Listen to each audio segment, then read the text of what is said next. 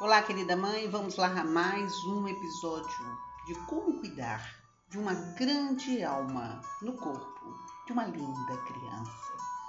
Hoje vamos dar continuidade falando de uma ferramenta da PNL que podemos utilizar para vencer os medos instalados na sua criança. Vamos lá.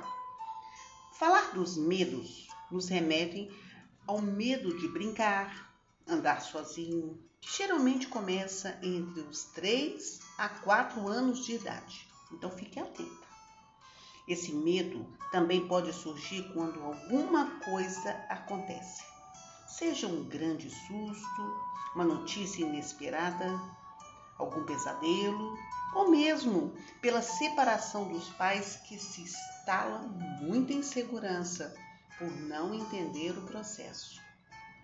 E ficar sozinha representa um estado de fragilidade e de extrema insegurança. Acredite, é um tema delicado, pois é o momento em que a criança começa a ter a percepção do outro e do eu, e começa a ter a noção e experimentar a ficar sozinha. E a criança começa a solicitar da mãe a presença constante em todos os lugares que ela vai. E sente-se insegura quando você não está por perto. Para esse cenário, tem uma ferramenta da PNL poderosa que vai te ajudar muito nesse processo. Acompanhe comigo. Trabalhar com pedrinhas é um achado e as crianças adoram. Vou te mostrar como. Pegue várias pedrinhas de cores e formatos diferentes. Peça para que a criança escolha primeiro a pedrinha que representa ela mesma. Depois escolha uma para ser você e outra para ser o papai. Aí você coloca as pedrinhas dentro de um saquinho e pede à criança para sempre andar com ela quando você não estiver presente. Pode ser dentro da mochila escola, debaixo do travesseiro, em todos os momentos em que ela tenha, venha se sentir sozinha. E dê o comando.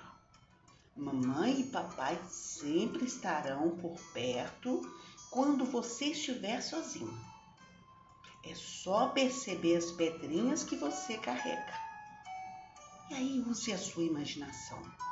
Acredite, sua criança vai concretizando este sentimento, essa sensação gostosa de estar sempre próxima daqueles que transmitem segurança. E nos momentos de insegurança, ela poderá recorrer às pedrinhas, e com o tempo, ela se libertará da sensação de estar só. Conectada sempre com as pessoas que mais ama e se sentindo segura.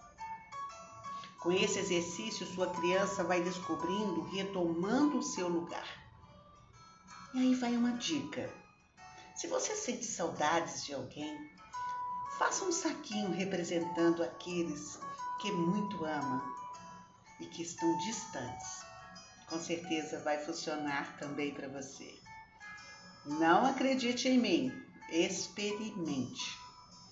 E no próximo episódio vamos continuar falando sobre as ferramentas poderosas para deter o medo da sua criança.